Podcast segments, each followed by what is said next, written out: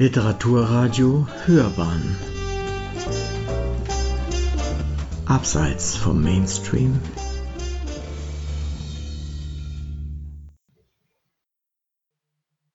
In der Reihe Literarische Abenteuer hören Sie eine Rezension von Sandra Falke zum Roman Im Auge der Pflanzen.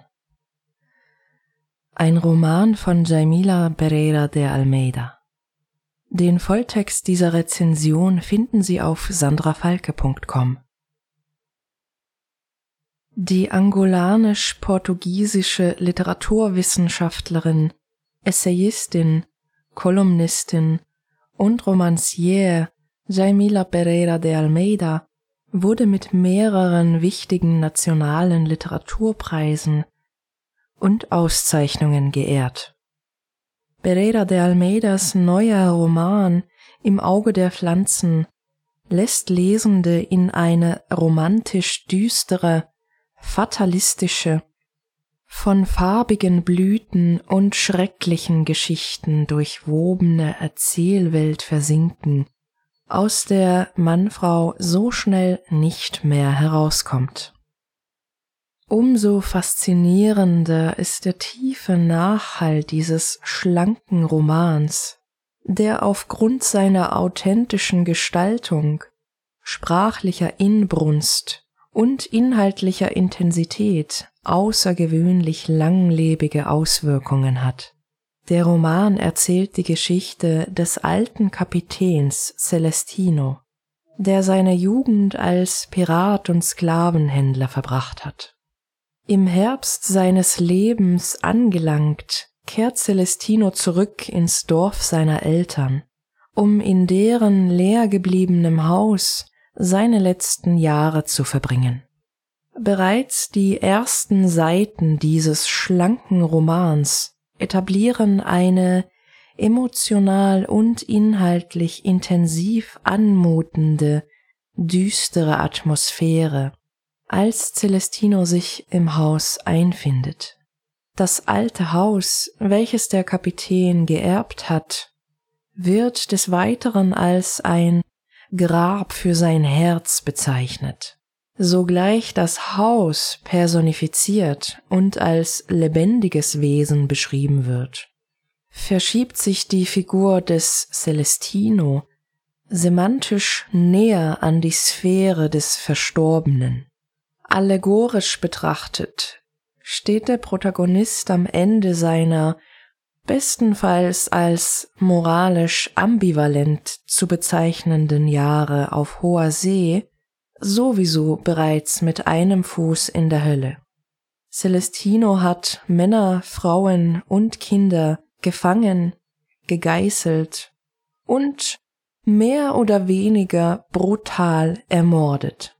Der alte Kapitän empfindet allerdings keinerlei Reue für seine Taten, während er sich die Erinnerungen an diese immer wieder vor Augen führt. Lediglich möchte er sich in seiner knarzenden, staubigen Einöde von der Gesellschaft isolieren und seine letzten Tage in Ruhe verbringen. Vor dem eigenen Altern, der graduellen körperlichen und geistigen Verwesung Erblindung und dem bald bevorstehenden Tod scheint Celestino ebenso keine Angst zu haben. Diesen eher als guten Bekannten begrüßen zu wollen, hatte der Kapitän im Laufe seiner Lebensjahre doch selbst so oft und viel Tod gesät. Nun wird es Zeit, dem eigenen Ende ins Antlitz zu blicken. Celestino beginnt den neu eingerichteten Garten des alten Hauses mit Sorgfalt zu pflegen. Er richtet und züchtet wunderschöne Beete und Blüten, die er täglich liebevoll und aufmerksam betreut. Obgleich Pereira de Almeida gleichzeitig beschreibt, wie ästhetisch, wie lebendig, wie farbenfroh und bewundernswert der Garten dank Celestinos Mühen aussieht, betont sie zeitgleich stets die absolute Pragmatik seiner scheinbar altruistischen Gesten. Sowohl Gärtner als auch die Pflanzen haben keine ideologische, emotionale oder bedeutungsvolle Bindung zueinander. Die Pflanzen sind Celestinos Zuneigung gegenüber gleichgültig. Die tägliche Pflege wird als bloße Transaktion behandelt. Das Wissen um die Ehrlichkeit dieser Geste erlaubt dem Protagonisten wiederum, vor allem eine Freundschaft zu seinem Garten aufzubauen.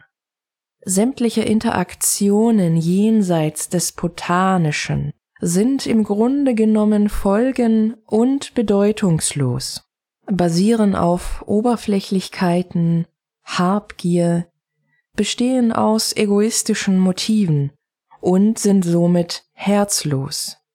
Celestinos innigster Wunsch nach einigen Kontakten mit den Dorfbewohnerinnen bleibt die vollständige Isolation, im Bett seiner Beete fernab des Menschlichen, welches er zwar nicht aktiv zu verachten, doch aktiv zu meiden scheint. Pereira de Almeidas sprachliche Bauten, die von der Übersetzerin wunderbar ins Deutsche übertragen worden sind, beeindrucken und fesseln ab der ersten Seite.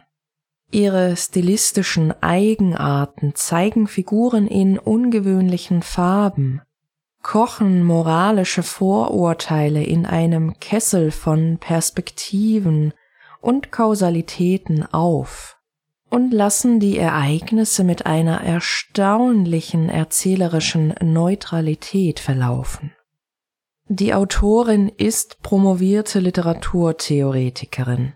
Es wäre daher eine Verschwendung, diesen Roman nicht auf symbolische Komplexitäten, allegorische Doppeldeutigkeiten und intertextuelle Nuancen zu untersuchen einerseits die Vergangenheit Portugals als mächtige Seefahrernation, die Aufarbeitung der eigenen Geschichte als Kolonialreich, andererseits die kombinierten Motive magischer Gärten, staubiger Häuser und Seefahrer mit düsteren Mienen. Hier ließe sich seitenweise Interpretatives hervorheben.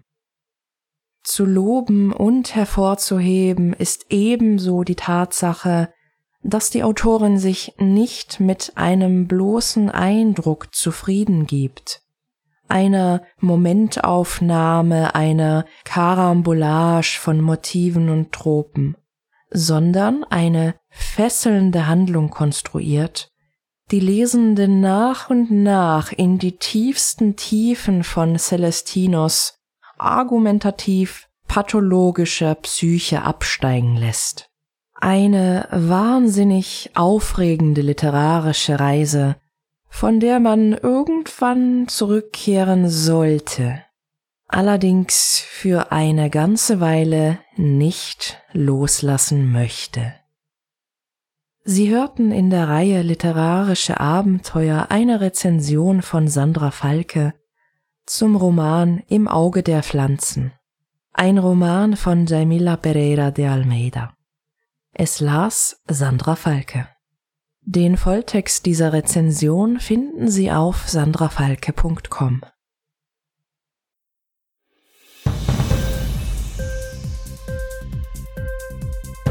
Hat dir die Sendung gefallen? Literatur pur, ja, das sind wir. Natürlich auch als Podcast. Hier kannst du unsere Podcasts hören. Anchor, Spotify, Apple Podcasts, iTunes, Google Podcasts, radio.de und viele andere mehr.